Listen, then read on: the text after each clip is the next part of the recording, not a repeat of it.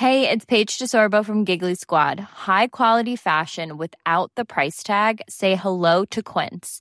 I'm snagging high-end essentials like cozy cashmere sweaters, sleek leather jackets, fine jewelry, and so much more. With Quince being 50 to 80% less than similar brands. And they partner with factories that prioritize safe, ethical, and responsible manufacturing. I love that. Luxury quality within reach. Go to quince.com slash style to get free shipping and 365 day returns on your next order. Quince.com slash style.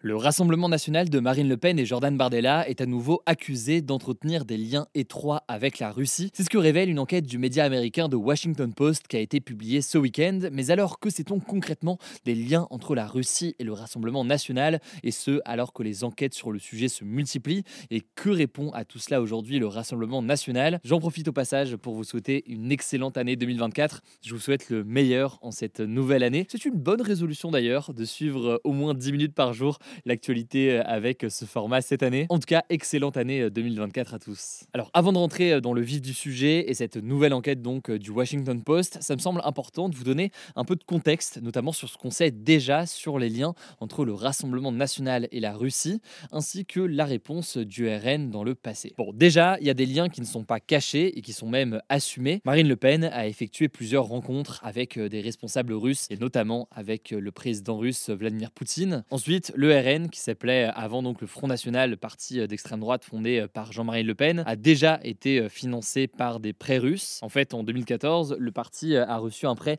de 9 millions d'euros d'une banque russe, ce qui suscitait à l'époque des interrogations sur une possible influence de la Russie. De son côté, Marine Le Pen répondait alors aux accusations en expliquant que les banques françaises refusaient de financer son parti et qu'elle était donc contrainte, selon elle, de se tourner vers une banque russe. Alors, en sur le rapprochement idéologique entre euh, Marine Le Pen et Vladimir Poutine sur certains sujets. Ça peut être intéressant euh, à analyser, mais évidemment, ça n'a rien euh, d'illégal. Le Rassemblement national est tout à fait en droit d'avoir une politique qui se veut proche de la Russie, contre les sanctions qui sont imposées à la Russie aujourd'hui, favorable aussi à la sortie de l'OTAN, qui est cette alliance militaire menée par les États-Unis. Ça n'a donc évidemment rien d'illégal, mais par contre, eh bien, cette proximité, elle illustre pourquoi eh bien, la Russie aurait tout intérêt à pousser le Rassemblement national, et parfois d'ailleurs dans certains cas sans que le parti politique français ne soit au courant. D'ailleurs déjà lors de la présidentielle en 2017, deux unités euh, liées au service de renseignement militaire russe ont notamment ciblé les adresses e-mail de proches d'Emmanuel Macron lors de la campagne présidentielle, le tout donc dans l'objectif de les pirater, favorisant donc potentiellement euh, Marine Le Pen lors du second tour. Je vous mets notamment en description une enquête du journal Le Monde sur le sujet et qui explique comment est-ce que euh, ces fuites de données ont été euh, effectuées. Mais alors, que nous apprend concrètement cette nouvelle enquête du Washington Post? Eh bien, le Washington Post s'est particulièrement intéressé au rôle d'un homme. Cet homme, c'est Sergei Kirienko. C'est le premier adjoint au cabinet euh, de Vladimir Poutine. Sa mission serait de faire en sorte que le Rassemblement national et ses membres reprennent des éléments de langage de la Russie, notamment dans le contexte de la guerre en Ukraine, qui est évidemment très important en ce moment. Le premier argument qui est véhiculé par ce Sergei Kirienko, c'est de dire que c'est une guerre coûteuse pour les Français. Ensuite, il y a l'argument de dire que les sanctions mises en place par les Occidentaux contre la Russie sont inutiles, et pire encore, qu'elles sanctionnent davantage la France, par exemple d'un point de vue euh, énergétique. Enfin, il y a euh, l'argument des livraisons d'armes à l'Ukraine qui entraînerait un risque de troisième guerre mondiale. Bref, ce sont euh, des déclarations qu'on a souvent entendues ces derniers temps dans la bouche d'élus du Rassemblement national, notamment de Marine Le Pen. Alors, en soi, hein, ce sont des positions que le Rassemblement national est tout à fait en droit de tenir et auxquelles il croit peut-être. Simplement, eh bien, l'enquête du Washington Post révèle que le gouvernement russe vient travailler à s'assurer que ces éléments de langage et ces arguments soient bien transmis. Mais en l'occurrence, ça ne s'arrête pas là, puisque le Washington Post révèle aussi que le gouvernement russe a mis en place ce que l'on appelle des fermatrolls. En gros, c'est euh, des centaines ou des milliers de faux comptes d'utilisateurs censés être français qui diffusent des arguments donc pro-russes sur les réseaux sociaux. C'est des faux comptes qui ont été très actifs, notamment euh, dans des périodes de tension euh, en France. On peut penser aux émeutes cet été suite à la mort de Naël à Nanterre, ou encore plus récemment dans le contexte contexte de la guerre au Proche-Orient, lorsque des étoiles de David ont été retrouvées taguées sur certains bâtiments en France. Pour vous donner un exemple, cet été, au moment des émeutes, près de 30% des posts publiés sur le sujet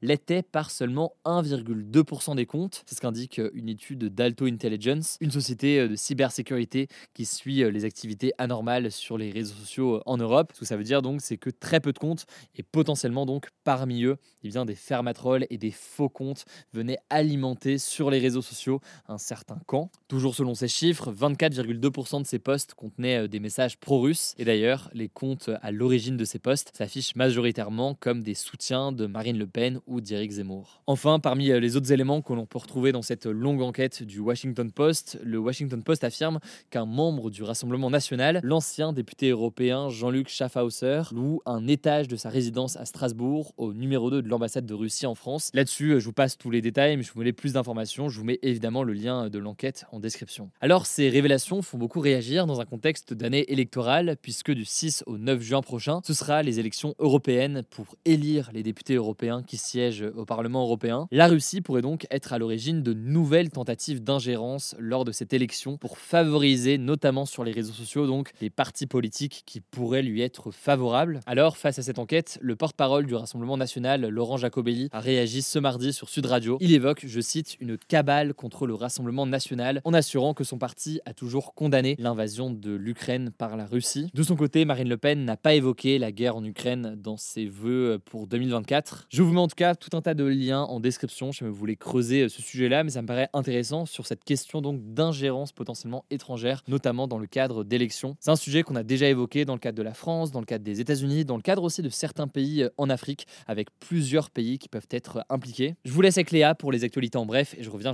Merci Hugo et bonjour à tous. On commence avec cette actu. En Ukraine, de nombreux bombardements russes ont causé la mort d'au moins 4 personnes et fait plus de 90 blessés ce mardi matin, selon les autorités ukrainiennes. De son côté, la Russie a déclaré avoir tiré 99 missiles sur l'Ukraine ce mardi matin. Alors selon le commandant en chef de l'armée ukrainienne, 72 de ces missiles ont pu être abattus, mais une dizaine d'explosions ont quand même eu lieu à Kiev, la capitale de l'Ukraine. D'ailleurs, plus de 250 000 personnes sont actuellement privées d'électricité dans la région. À noter que le président russe Vladimir Poutine avait annoncé ce samedi vouloir intensifier ses frappes contre l'Ukraine en réponse à une attaque imputée à l'Ukraine qui a fait au moins 20 morts en Russie. De son côté, l'Ukraine n'a pas revendiqué cette attaque, on continuera de vous informer là-dessus. Deuxième actu, 17% des soldats israéliens morts dans la bande de Gaza auraient été tués par leur propre armée selon France Info. Concrètement, parmi les 170 soldats israéliens qui ont été tués dans la bande de Gaza depuis le 7 octobre, 29 auraient été tués à la suite d'erreurs de l'armée israélienne. Presque deux tiers des décès seraient notamment liés à des tirs provenant de leur propre camp. En tout cas, les opérations militaires de l'armée israélienne dans la bande de Gaza ont fait 21 672 morts et 56 165 blessés depuis le 7 octobre, selon un nouveau bilan du ministère de la Santé de Gaza qui est contrôlé par le Hamas. Autre info, le numéro 2 du bureau politique du Hamas, Saleh El Arouri, est mort ce mardi dans une frappe israélienne sur un bureau du Hamas qui est situé dans la banlieue de Beyrouth au Liban. Cette frappe a fait 4 morts et plusieurs blessés selon un média d'État libanais. Troisième actu, au Japon,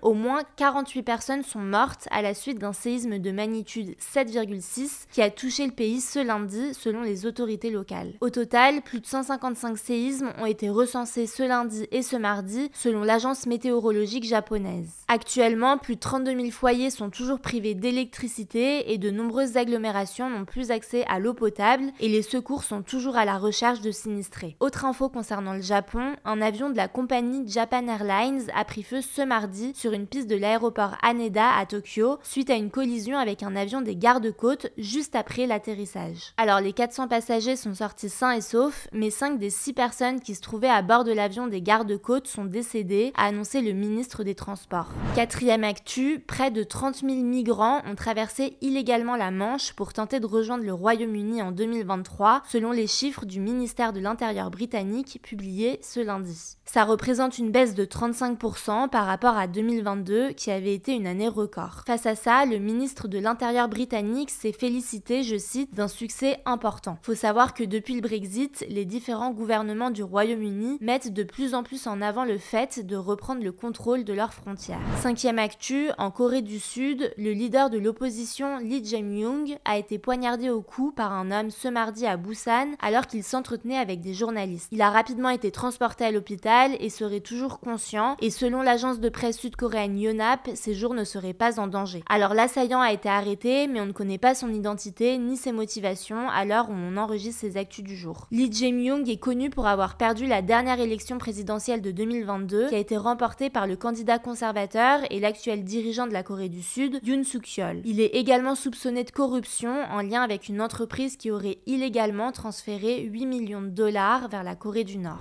Sixième actu, le metteur en scène français Jacques Weber a regretté ce lundi avoir signé la tribune soutenant l'acteur Gérard Depardieu publiée dans Le Figaro. Dans une tribune baptisée Coupable qui a été publiée dans Mediapart, il a exprimé son désengagement, dénonçant, je cite, que sa signature était un autre viol. Pour rappel, Gérard Depardieu, qui est visé par trois plaintes pour agression sexuelle ou viol, a été vivement critiqué après la diffusion de l'émission Complément d'enquête, dans laquelle on le voit multiplier les propos misogynes et insultants envers des femmes. A noter d'ailleurs qu'une nouvelle tribune, signée par 150 personnalités et qui a été publiée dans le journal Libération, proclame, je cite, que l'art n'est pas un totem d'impunité. Parmi les signataires, on retrouve les comédiennes Muriel Robin, Alexandra Lamy et le metteur en scène Thomas Joly. Septième actu, le rappeur américain Snoop Dogg va commenter les Jeux Olympiques de Paris 2024 pour la chaîne de télé américaine NBC qui est détentrice des droits de diffusion des JO aux États-Unis. Alors concrètement, Snoop Dogg va réaliser des reportages pour l'émission Olympique Primetime Show en explorant les monuments emblématiques de Paris, en assistant aux compétitions olympiques ou en rendant visite aux athlètes. Ce n'est pas la première fois que le rappeur américain commande des événements sportifs. En 2021, il avait commenté en compagnie de l'acteur Kevin Hart plusieurs épreuves de dressage en équitation pendant les Jeux Olympiques de Tokyo. Dernière actu, la fréquentation des salles de cinéma en France est en hausse en 2023 avec près de 181 millions d'entrées, a annoncé ce mardi le Centre national du cinéma. Il s'agit du plus haut niveau de fréquentation depuis la période du Covid-19.